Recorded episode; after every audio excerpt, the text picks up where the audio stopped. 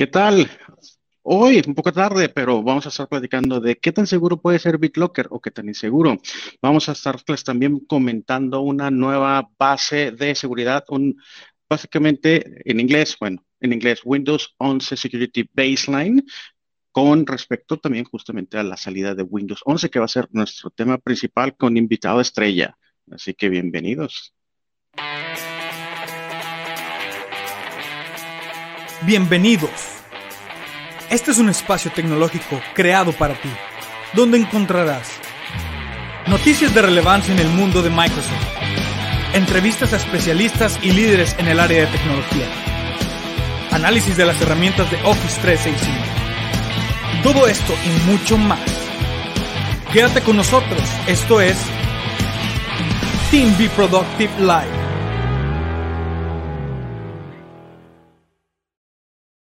Antes que nada, hay que darle la bienvenida al, coanfitrión acá. Mike, ¿cómo estás, Mike? Se te olvidó cambiar el. Se olvidó, pero ya, ya se, ya se resolvió. Oye, tarde, tarde, pero, tarde, pero sin sueño. Mira, ya nos están echando ahí este, carrilla porque estábamos un poco tarde. Pero a ver, ahí va la historia. Esto tiene todo que ver con que estamos ahora transmitiendo con LinkedIn. Y entonces resulta que LinkedIn te dice, ¿sabes qué? Si quieres programar algo, si quieres transmitir, número uno, tienes que programarlo. Número dos, para programar tiene que ser al menos una hora antes.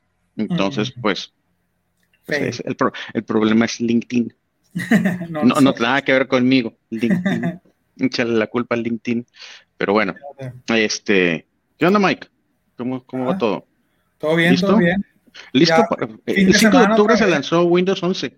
Sí, sí, lo, sí, lo, único que detiene a la gente el, su fin de semana somos nosotros. O sea, es viernes de Team Be Productive. Ya sé, es lo primero en su calendario.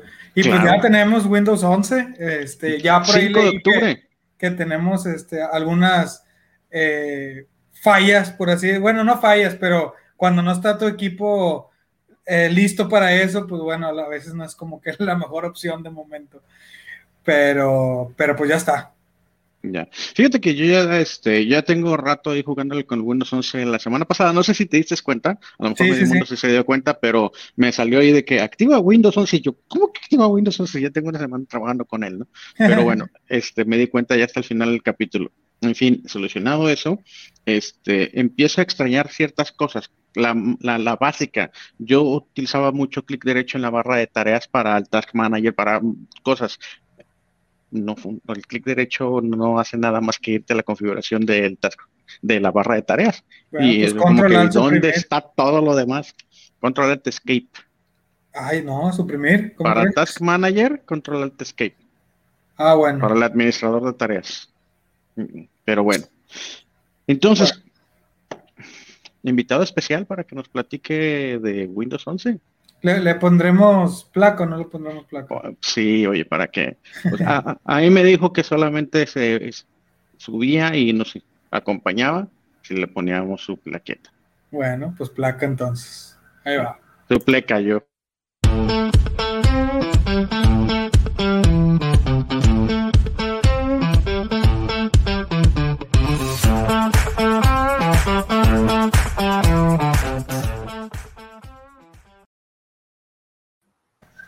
¡Hey! ¿Qué onda?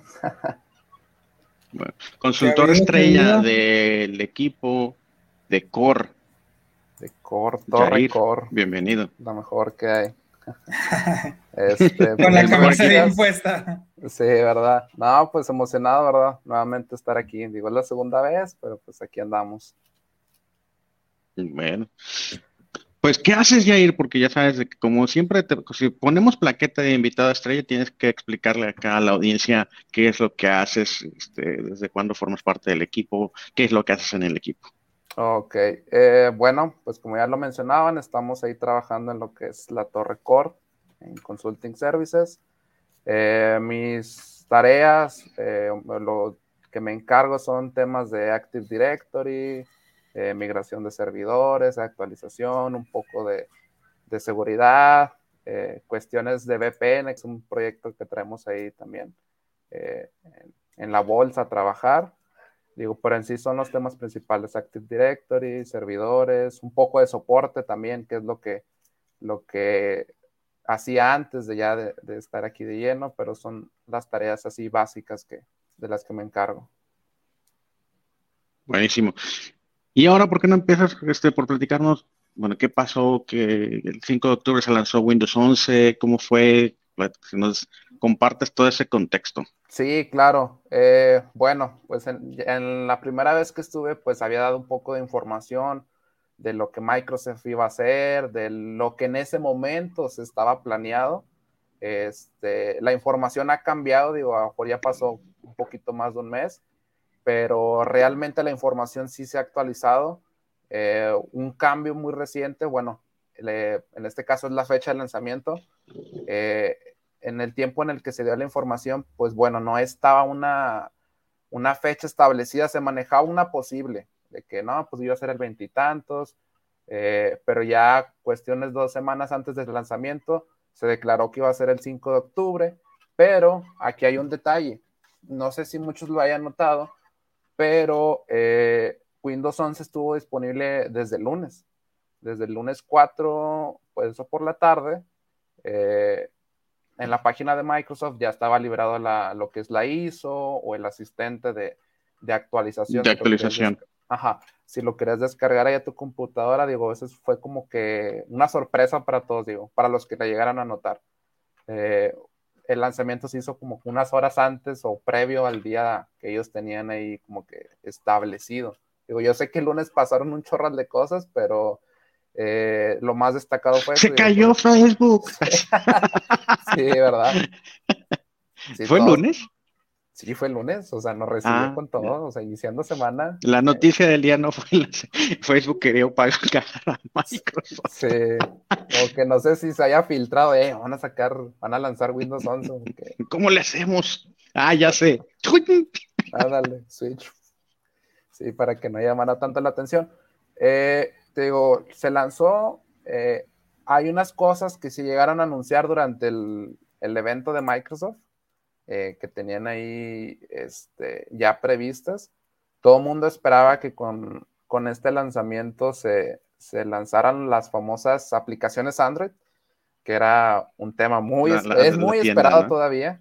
Este, pero de momento ahí Microsoft eh, confirmó que en su lanzamiento no iban a estar disponibles digo, así como que la desventaja o lo único malo, digo, es que hasta el otro año están planeadas este, que se implementen en lo que son Windows 11. Sí cambió la interfaz de la De hecho, yo pensé que la interfaz de la ¿Tú sabes qué esperaba en Windows 10? Esperaba en Windows 10 de que así como que te metieras a la Microsoft Store y iba a tener, iba a ser diferente, una interfaz diferente. Ya ha cambiado un poco, ¿no? En los últimos meses, pero la Microsoft Store es diferente en Windows 11 que en Windows 10. Ya tuve la oportunidad de que, ah, me regresó un Windows 10 y, son diferentes. Sí, pero manejan como, una interfaz interactiva diferente, como para que haya una diferencia de cámara. Ah, ¿Estás en Windows 10? Ah, no, estás en Windows 11. Y veas ese, ese aspecto en cada uno. Te decía, lo de las aplicaciones Android, pues vamos a tener que esperar. Eh, pues ahora sí podría ser cuestión de meses. Esperemos que no más del año. Eh, pero sí, hay que estar al pendiente. Lo más probable, cómo se van a llegar a a implementar como lo acostumbra Microsoft, una actualización, características eh, y la función se, instala en automático. Digo, más o menos lo que Microsoft viene manejando cuando llega a agregar una nueva función. Este, solamente hay que esperar y estar al pendiente. Digo, si, bueno, en este punto hay muchos que todavía tienen la versión previa o la versión, sí, de Insider, que fue la, la que la mayoría probamos en lo que se hacía el lanzamiento oficial y bueno, se espera que aquí en estas versiones insider, pruebas de betas, eh, se espera que se hagan las primeras pruebas en cuanto a lo de las aplicaciones Android y pues habría que esperar y ver, eh, pues bueno, cómo va a ser su funcionamiento, qué, sí, qué se va a incluir, qué no, los límites, los alcances que vamos a, a poder tener por ahí en cuanto al uso de aplicaciones Android. Bueno, verdad. ¿eh? Eh, ahí, está. cuanto al lanzamiento, qué está, qué no está y qué, se pospuso, qué está planeado para un futuro, digo. Pero en sí las funciones que habíamos probado o las que les había hecho aquí en la demo, eh, la mayoría está, o sea, no hay mucho cambio. Si ya los probaste, bueno, en tu caso me, habías comentado ahora también que ya habías estado usando ahí Windows 11 en, estos días, así que eh, se mantienen muchas cosas, no no hay mucha diferencia.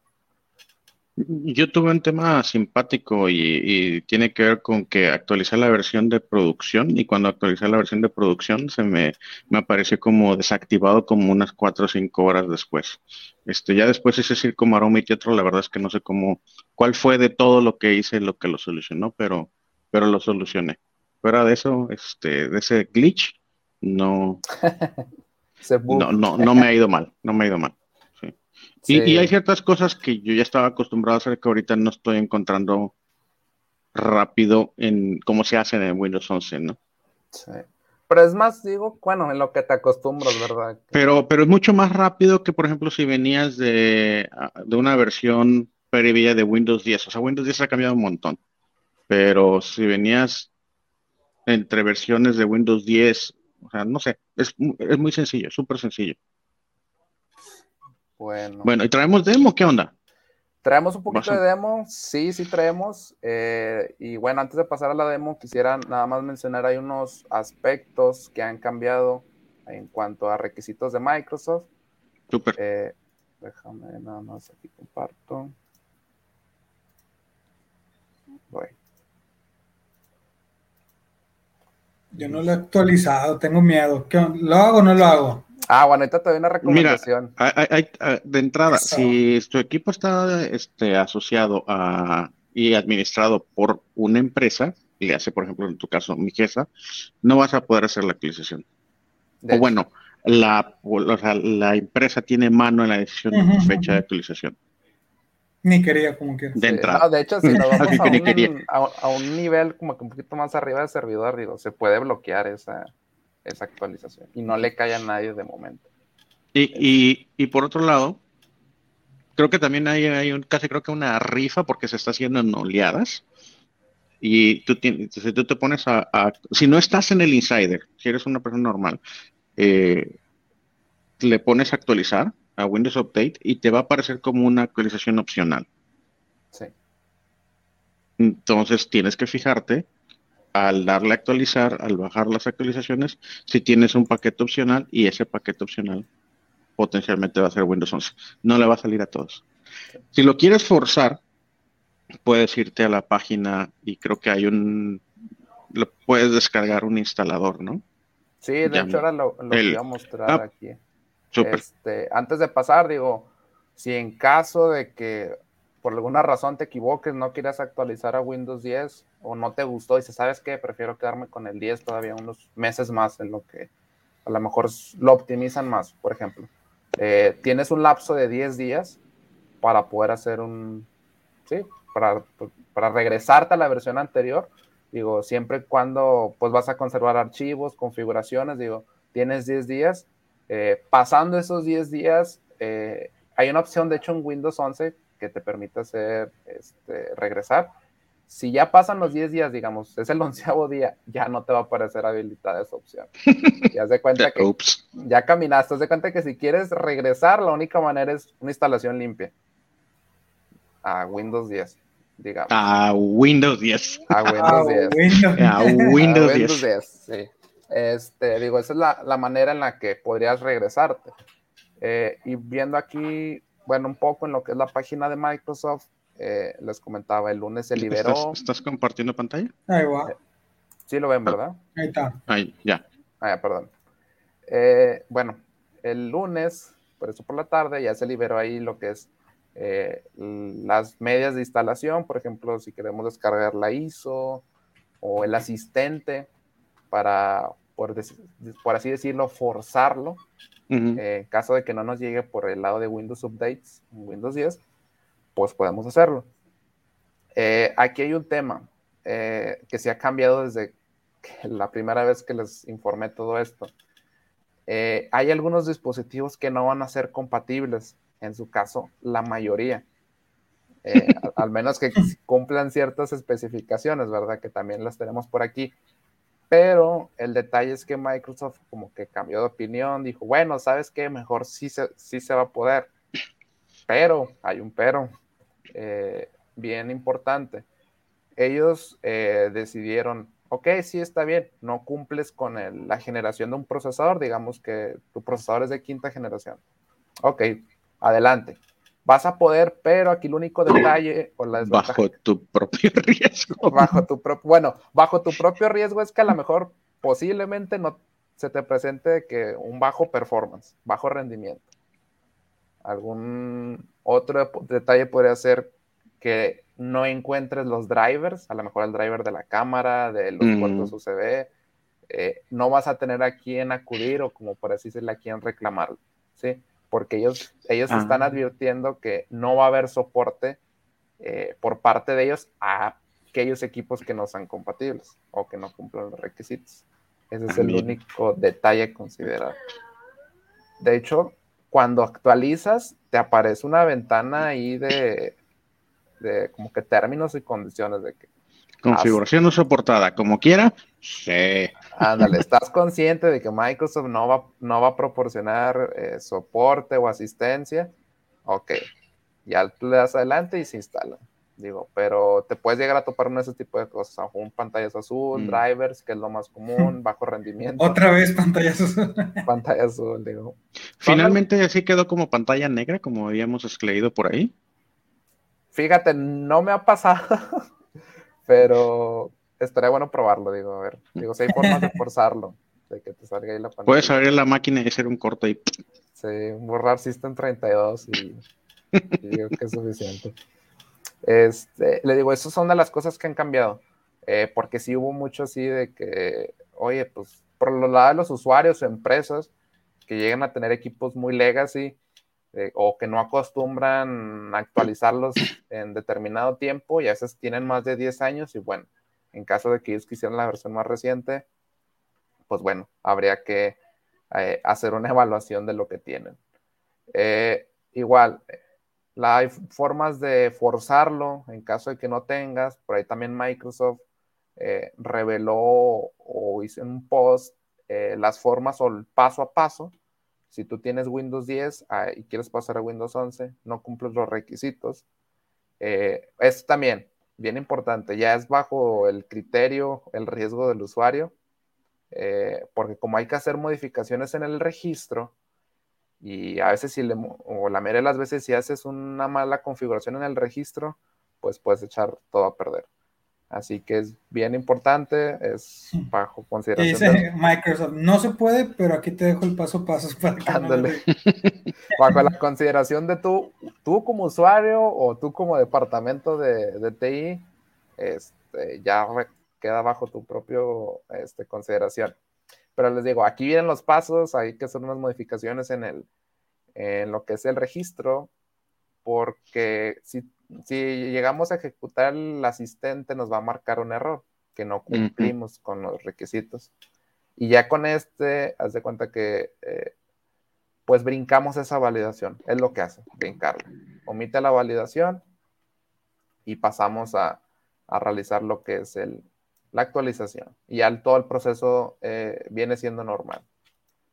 Eh, otra de las cosas que también cambiaron un poco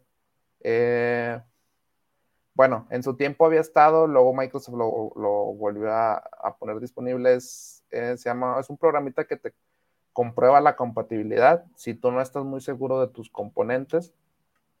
Eh, anteriormente no estaba porque no te decía el por qué no cumples. Eh, ahora sí te dice el por qué. ya está disponible. lo que hacen sí, pues hace la misma función, hace el chequeo, te aparecen los detalles, lo único, la única diferencia es que ahora te dice, ¿sabes qué? No tienes TPM.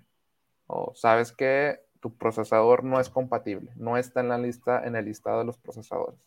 O no hay suficiente RAM, o no sé, el chipset, digo, el TPM que era lo más este, sonado en su tiempo. Son de las cosas que te puede llegar a hacer ahí mención del por qué no cumples. Digo, y realmente sí está este, muy buena esta herramienta. Eh, porque así ya te das una idea. Sabes que, ah, mira, no sé, los modelos de estas sí van a ser compatibles, de esta serie de laptops. Y ya con eso te puedes dar una idea. Y bueno, como comentaba Mike, si regresarse, digo, si quedarse más bien, o, o brincarse Windows 11, pues bueno, vamos a partir del lado de que tenemos, vamos a tener soporte de Windows 10 todavía un par de años, hasta el 2025. Así que por ese lado, pues no nos podría preocupar tanto. Seguiremos teniendo soporte. ¿sí? Ya quedaría consideración del usuario. Eh, en mi recomendación, como acaba de salir, eh, siempre que sale una versión ahí de Windows, eh, pues siempre hay muchas actualizaciones, muchas correcciones de bugs, fallas. Yo recomendaría esperarse unos meses en lo que llega a ser Microsoft actualizaciones, optimización, esperar, no sé, posiblemente en diciembre o ya el otro año, como vayan viendo, y ya podrías evaluar cambiarte o algo que te llame la atención, que no esté en Windows 10 y esté en Windows 11, eh, son algunas de las consideraciones que, deberías de tener al, cambiarte. Eh, el por qué y bueno, pues de momento instalar, eh, esperarte más bien en lo que se corrigen ahí cualquier cosa que pueda salir, que siempre sale eh, sobre la marcha. Y bueno, bájame, comparto de nuevo. Vamos a compartir de nuevo. Vamos a compartir la ventana. Me dicen si la ven ahí. Ya. Ok, ok. Ahí tenemos el famoso Windows 11, estamos en una máquina virtual. Para aquellos que usen, eh, hagan uso de Azure, también ya están disponibles eh, las versiones ahí en caso de que quieran desplegar una máquina virtual. ¿Qué, versión tienes corriendo ahí? ¿Enterprise? ¿Professional? Eh, para este tomamos Professional. Mm. pero también igual está la Professional y la, la Enterprise.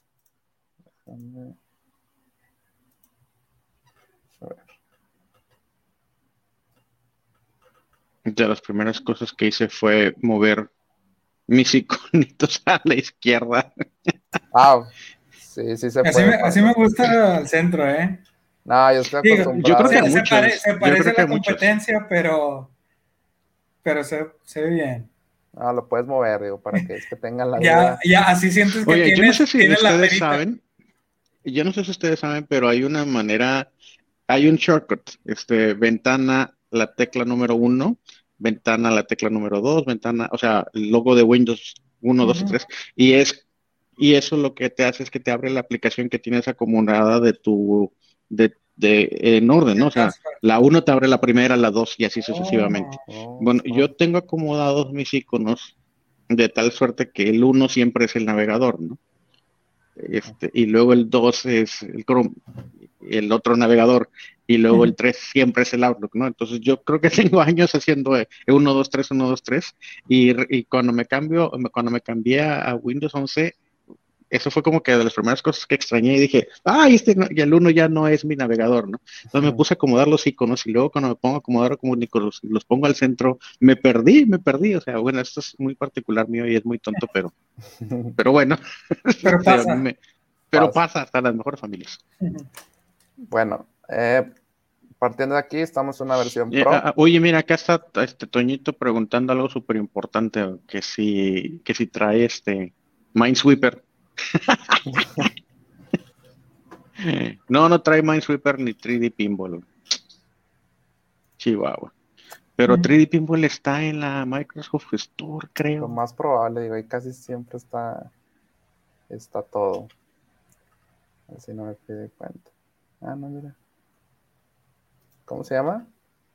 El 3D Pinball se llama 3D Pinball, pero y el, el otro se llama Minesweeper. Yo supongo que sí debe de estar, nunca lo he buscado. No, no, y no está. Uh, ¿Qué fue? El único y original Minesweeper. Bueno, ese es el 3D.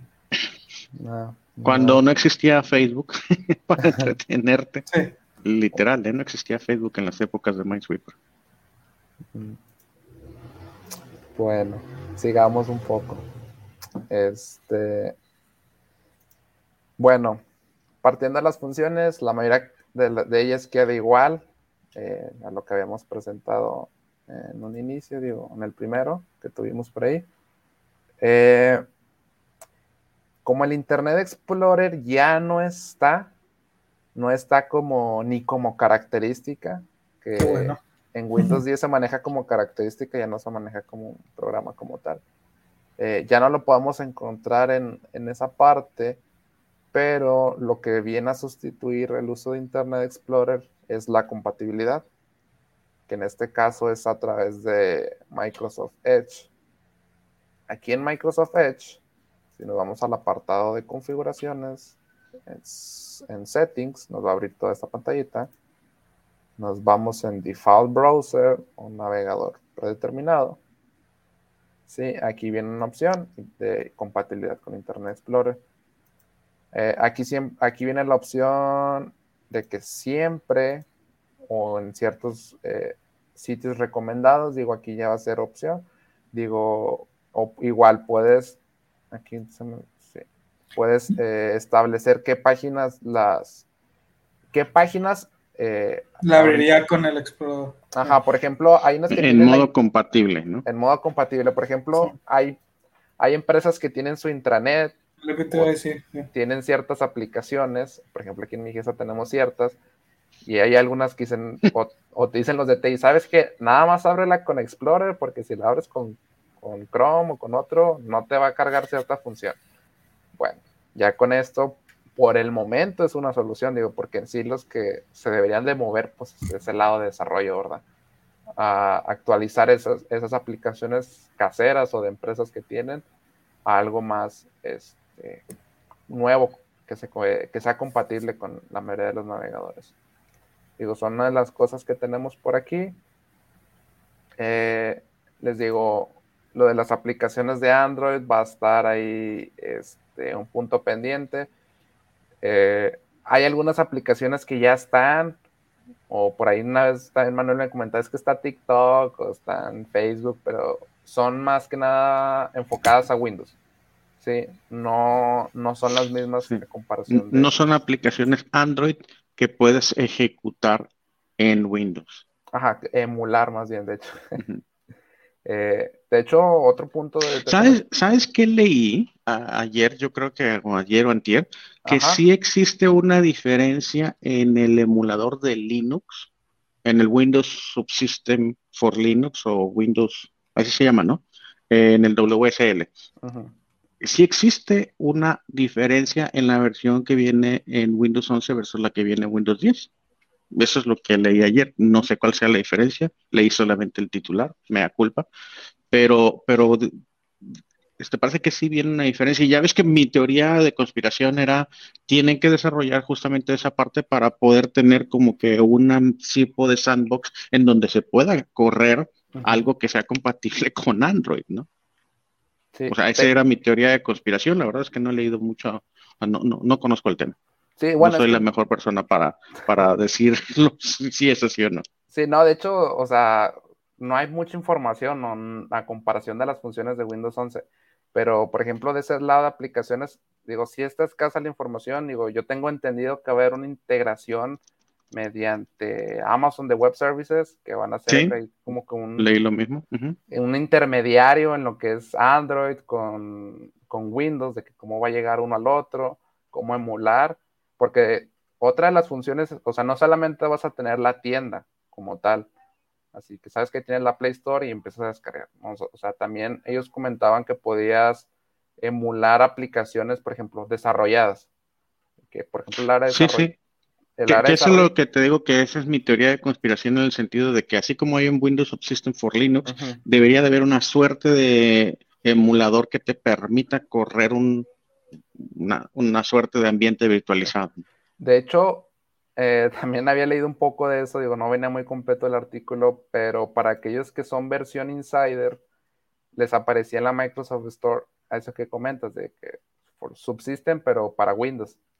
Eh, pero no para todos está habilitado, digo, es como que un, posible punto de partida a lo que va a ser las aplicaciones en, lo que es Windows 11. Eh, eso es como que lo que, por eso les decía, que en los que son versión insider eh, van a tener como que más probabilidad de tener acceso a esos servicios, esas características. Eh, como la versión está desarrollada para pruebas, pruebas beta, fases en desarrollo, digo, es la ventaja que van a tener ellos. en sí, pues casi la de las funciones digo, son las mismas, eh, no ha habido mucho cambio. Eh, no me he animado a actualizar mi, equipo de producción o de uso diario. Yo por mi parte espero pues esperarme unos meses, como daba las recomendaciones ahorita, en un par de meses en lo que lanzan actualizaciones y llega a salir algo. Eh, porque en sí ya hice el chequeo, si cumple los requisitos aquí viendo un poco. Eh, si cumple los requisitos, tenemos aquí el nombre de la computadora. Si le damos un check now, aquí dice que completa todos los requerimientos y no hay problema. En caso de que tu equipo pues no cumpla, aquí te va a marcar procesador, eh, memoria RAM, TPM eh, o cualquier otro componente que, que sea ahí contemplado. Son de las, de las cosas que tenemos por ahí.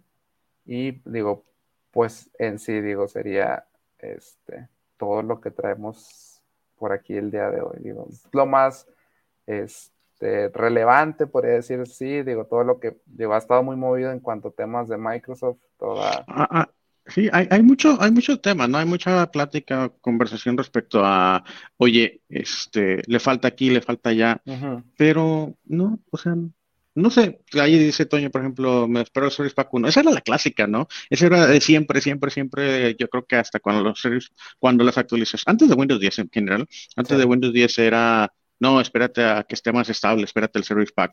Ah, este, no sé, no sé, yo no, yo, pues yo ya, yo ya me aventé, yo ya lo tengo en producción. Mm, se ve, o sea, ¿qué te digo? Se me hace más rápido no lo siento que sea más rápido, se me hace mejor.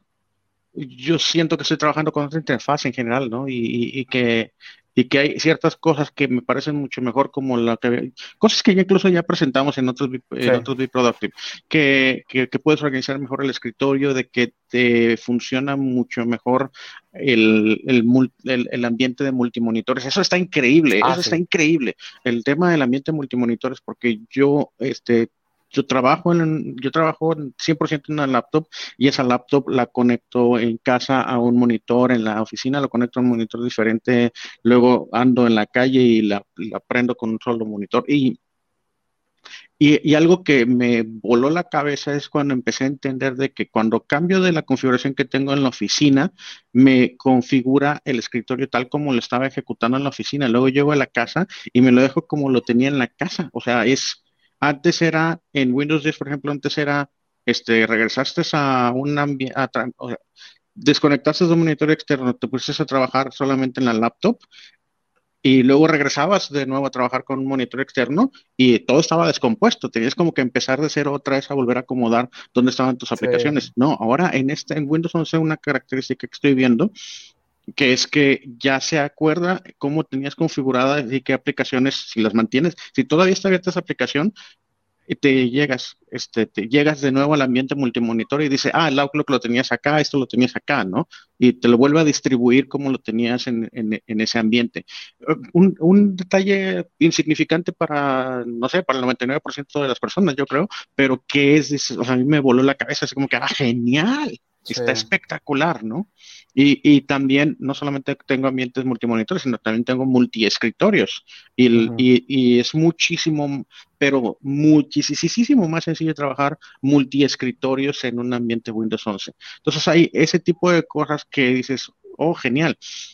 otra experiencia que ha sido que, que, ha sido con base en el uso que he encontrado es en general a mí me, me funciona mucho mejor el hibernar, aprender a otro ambiente diferente, trabajar, hibernar, trabajar en otro ambiente, o sea, yo son intangibles para muchas personas, pero yo lo veo hiper valioso. Muy particular mi caso, yo creo. Este, pero hablando de eso, muchas de las dudas que tienen, eh, yo creo que la audiencia que nos ve es, oye, eh, sí, buenísimo para usuario. ¿Y ambiente corporativo qué onda?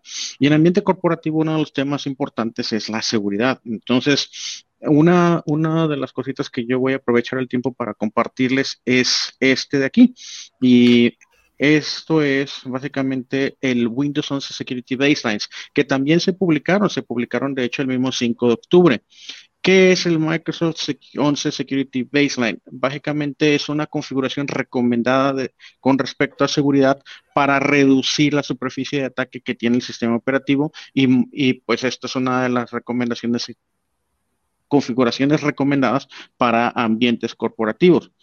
¿Cómo lo hacen? Se van a, eh, eh, eh, este es un artículo, de hecho, que se publicó en el blog de seguridad de Microsoft el 5 de octubre y básicamente es un set de políticas que puedes correrlo con el Microsoft Security Compliance Toolkit y al correrlo te va a decir, ok, esta es la configuración que encontré en tu sistema y esta es la configuración que te recomendamos, encontrar las diferencias y potencialmente incluso también como parte del toolkit también viene este, una herramienta para ah, equilibrarlas y ponerlo en la configuración que tú quieres. Y también incluso como parte de lo que podrías hacer si tienes una herramienta como Microsoft Endpoint Manager, podrías hacer una distribución de esta configuración. Si ustedes se van a la liga, el toolkit lo descargan y vienen todas estas aplicaciones, este, o todos estos, todos estos archivos.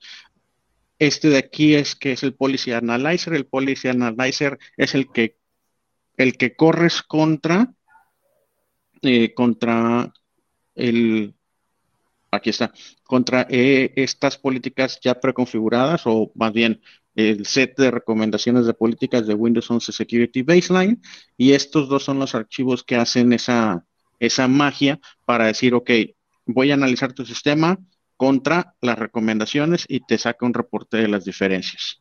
Entonces, eso es muy bueno si las empresas ya están a punto de hacer la adopción de Windows 11 en varios de sus equipos, vale la pena también hacer esa, esa revisión.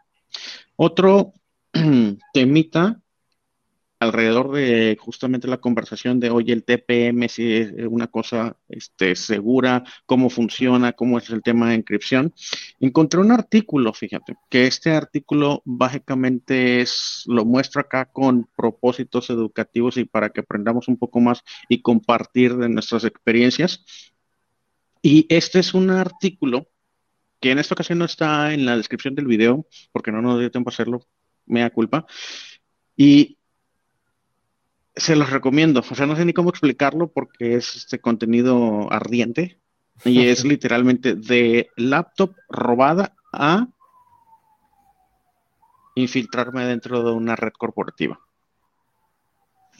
Eh, eh, se aprende mucho, vale la pena leer ese tipo de artículos. Pero miren, básicamente, ¿cuál es el escenario? El escenario es, es un escenario de prueba, es el, el laboratorio es real, pero es un escenario de prueba. Y y ese escenario de prueba ficticio, pero que ejecutaron en, realidad, es, imagínense que, hay, que saben que hay un, un, directivo importante de una compañía importante y que ustedes son unos maleantes que quieren ingresar a esa red corporativa. Este, llegan, a, llegan, a, llegan al hotel y hacen ahí o sea, básicamente consiguen eh, entrar al cuarto. Saben que la persona se, fue y consiguen entrar al, al, cuarto en donde se está hospedando la persona de su interés. Y ese es el escenario y lo van describiendo, o sea, lo van describiendo con detalle y al final del día, un poquito de los que les voy a platicar así por encima, ejecutando la prueba, lo lograron hacer en menos de 25 minutos. ¿En qué consiste? Básicamente en ingresar a la habitación, encontrar la laptop y el propósito de ellos es una laptop que tiene un sistema operativo Windows 10 que tiene su disco duro encriptado con BitLocker y uno de, las, de los retos es justamente, bueno, pues quiero robarme la información y dentro de la información están los hashes de las contraseñas y quiero robarme la información y los hashes de las contraseñas. Entonces, Dicen incluso, qué modelo es, qué laptop es, qué BIOS es, qué, versión de BIOS tiene la laptop y van caminando poco a poco de, ¿qué es lo que tuvieron que hacer? Encontraron una laptop, trataron de ingresar con algo que le llaman un Robert Docky, se los dejo de tarea para que investiguen qué es un, qué es un dispositivo USB tipo Robert Docky. Luego, este, al no ser exitoso, eh, lo que hicieron fue abrir la laptop, abrieron la laptop, buscaron justamente el famoso chip TPM dentro de la placa madre y luego empezaron a analizar todas las trazas de la placa madre para tratar de encontrar el bus de datos en donde viajaba el, el, digamos, el, pues la llave de encripción del disco duro. Para eso utilizaron literalmente Google encontraron los esquemáticos, cuando encontraron los esquemáticos, este, hicieron una, un seguimiento de trazas para encontrar específicamente cuál era la señal en donde viajaban los, los datos de, de, la, de la llave, cuál era específicamente la salida del chip en donde iban a poder detectar la señal Hicieron ese análisis, a partir de ese análisis, en efecto, encontraron en el bus de datos, encontraron la llave de BitLocker y a partir de que encontraron la llave pudieron robarle, copiar la información, copiaron la información y después obviamente pudieron desencriptarla y ya tuvieron acceso a datos y a los hash. Utilizaron una serie de herramientas que no voy a mencionar para que del hash eh, convertirlo a una contraseña a partir de esa contraseña y pudieron ingresar al sistema de la empresa y pudieron robar datos. Esto tomó 25 minutos. ¿Y sabes qué es lo que me... Las lecciones aprendidas de todo esto es, wow, queda súper claro cómo funciona MFA. Pues si te roban la contraseña, ¿qué es lo que va a pasar? Ingresar. MFA, no pueden pasar si, o sea, si tú no les des, si tú no les das OK aquí en tu celular para probar el MFA, no fueron a ningún lado. Y, eso también me lleva a otra cosa y dije, ah, mira, vaya, este es un escenario en donde, por ejemplo, por seguridad, también haría sentido Windows 365. Entonces ahí se les dejo de tarea. Son escenarios en donde si ustedes leen esto a detalle, se aprende demasiado y te abre los ojos demasiado, ¿no? De la importancia de la seguridad, de que, mira, sí, en efecto, no solamente puede pasar, ahí te están demostrando que sí pasa, que sí, o sea, que sí puede llegar a alguien a una recepción de un hotel y literalmente pagarle dinero para que te dejen entrar. O sea, e, este ejercicio es un ejercicio que si bien se hizo para hacer el ejercicio, se hizo o sea, sí, en efecto, fue una persona, fue todo preparado, pero sí, en efecto, fue una persona y, ¿cómo se llama? O sea, ¿cómo se llama? Este, Les dio una mordida a la, recepción, o sea, eso sí fue real. O sea, ¿cuál, es la palabra?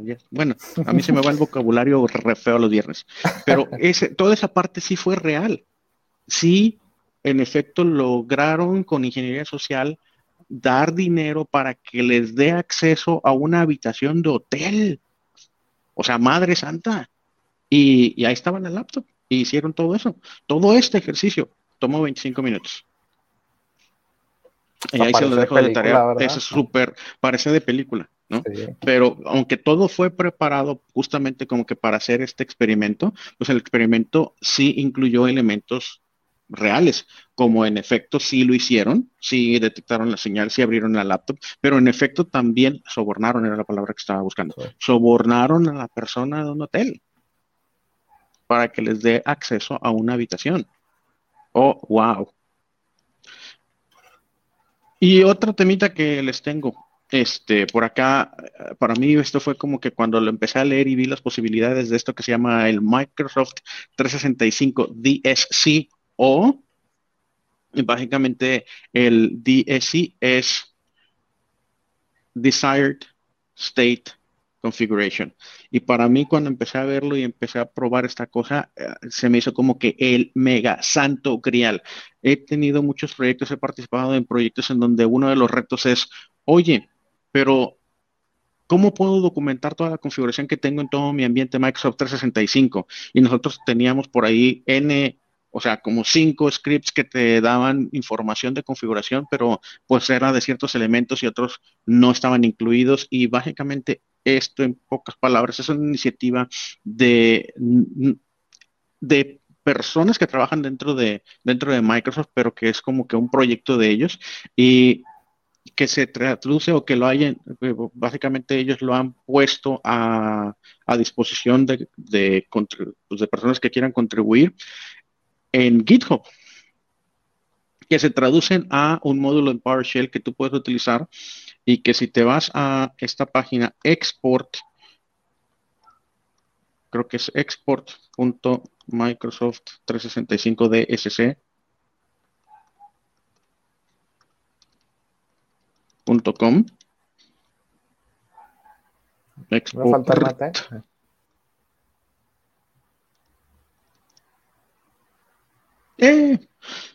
Básicamente aquí tú puedes agarrar y decir, ¿sabes qué? Quiero todos estos componentes, quiero, quiero exportar la configuración de todos estos componentes de Active Directory. Bueno, voy a borrar todos, de Exchange, aquí estoy borrando, no estoy de ser, de Intune, de Office 365, de OneDrive, Planner, Power Platform, Security and Compliance, SharePoint, Teams. Y ahorita van a ver por qué, ahorita porque estoy deseleccionando. Y dices, ok, genérame el script con el cual yo puedo hacer la exportación de toda esta configuración. Mira, aquí quedándome mal. Luego, lo, literalmente lo copias a tu clipboard, eh, lo metes a tu Power of Shell, previamente tuviste que haber bajado el módulo, y te va a generar un reporte. ¿No? Pero así como te puede generar un reporte, te puede generar una plantilla, te puede generar un blueprint para que compares tu ambiente y, por ejemplo, veas, oye, ¿qué configuraciones este, teníamos en mayo, ahorita en en octubre qué configuración tenemos y cuáles son las diferencias. Te puede ayudar a, agarrar y, por ejemplo, puedes replicar el 100% de la configuración del ambiente de un cliente en un ambiente de laboratorio de 365. Absolutamente todas las configuraciones y es impresionante. Mira, se tardó un montón, pero ahí salió. Entonces, si tú ya tienes el módulo cargado, ¡pup! aquí está el script, le das ejecutar y ¡pap! Entonces, le deshabilité todo porque si no se me iba a tardar bastante más. Pero ahí está, copy paste a PowerShell y, es como que me explotó la cabeza de las posibilidades, ¿no? ¿Cómo ves? La verdad, eso está muy práctico. A veces uno como consultor de que tiene que meter al ambiente o a veces de que tiene que hacer pruebas en su propio laboratorio, pero no sabes qué tiene pues el otro lado del cliente. Pues esto sí se ve muy interesante y sí que va, pues a servirnos mucho, ¿verdad? En ese aspecto. Sí, ¿no? Es, herramienta se me hizo increíble. Tiene su propio canal de YouTube, obviamente pues tienen el GitHub, tienen muchos este, elementos que te ayudan a, entender cómo, cómo trabajar con esta herramienta.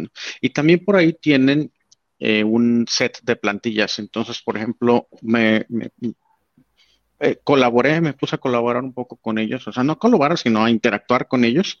Y, por ejemplo, algo de los servicios que nosotros hacemos y que presentamos creo que la semana pasada, tiene que ver con cómo eh, haces las configuraciones de Microsoft 365 para tener o hacer cumplimiento de los controles de seguridad de la CIS. Entonces se me ocurrió, oye, si tú tienes, por ejemplo, una plantilla de todas las configuraciones en donde tú estarías cumpliendo con todos los controles de la CIS para un ambiente de Microsoft 365, sería brutalmente sencillo. Agarras y haces un blueprint de esa configuración y después comparas a la configuración de tu cliente contra la plantilla y te sale un reporte y puedes ir haciendo esa comparación de tal suerte que eventualmente llegues a, la configuración deseada y puedas comparar y tengas tu reporte, ¿no? Se me hizo impresionante esa posibilidad y pregunté, oye, ¿existe una plantilla para eso? Me contestaron, no, no existe, pero, pero súper buena idea, ¿no? Si pasa, pues genial. Y, y estaría brutal, ¿no? Porque eso también nos ayuda a que nosotros podamos ejecutar servicios de una manera mucho más ágil con clientes y más con este tipo de temas de seguridad. Y ahí la dejamos. Es todo por esta semana, yo creo. Creo que se abarcamos todos los puntos ¿verdad? que estaban contemplados. Estaba, está, está, están densos. Luego el challenge es no tardarnos más de una hora, ¿no? Este, y esta ocasión es de las ocasiones que logramos. Pero también este Mike tenía que huir, entonces pues yo creo que por la logramos porque no, porque no vemos lo que no vimos lo que también traía Mike esta semana. Eh, con esto, pues bueno, siempre recordarles, señores, este, ah, espérenme, antes de recordarles lo que siempre les recuerdo, eh, nos ayuda un montón el algoritmo de famoso de YouTube. Queremos tener más audiencia, compartir más con ustedes. Queremos que esto sea una comunidad. Y por pues resulta que también necesitamos que los tres, cuatro que nos ven, Alex, Toño, eh, en vivo y todos los que nos ven después de grabado, pues que nos den un, like, un like, que empecemos a platiquemos, platiquemos ahí en los comentarios abajo y hagamos esto más grande. Y ahora sí, con eso el anuncio básicamente es, pues nosotros justamente trabajamos con clientes para ayudarles a acelerar la adopción de Microsoft 365 desde la implementación hasta la capacitación de los usuarios para que le saquen mayor provecho. Y les dejamos el contacto biproductive.mx para lo que ustedes necesiten. Y mira, por eso siempre pongo esto, porque si no, es lo que me hace, mira, me oscurece cuando se me abre esa ventana. Que el desenfoque, ¿no? se, como que desenfoque, como que el ajuste de la luz, por eso siempre pongo un, acá atrás un backpack para que quede bien cerrada la cortina, pero hoy estuvimos corriendo. Gracias por vernos, gracias por acompañarnos y pues ahora sí que nos vemos la próxima semana. Muchas, muchas gracias Jair por acompañarnos. Buen fin de semana a todos. Bye.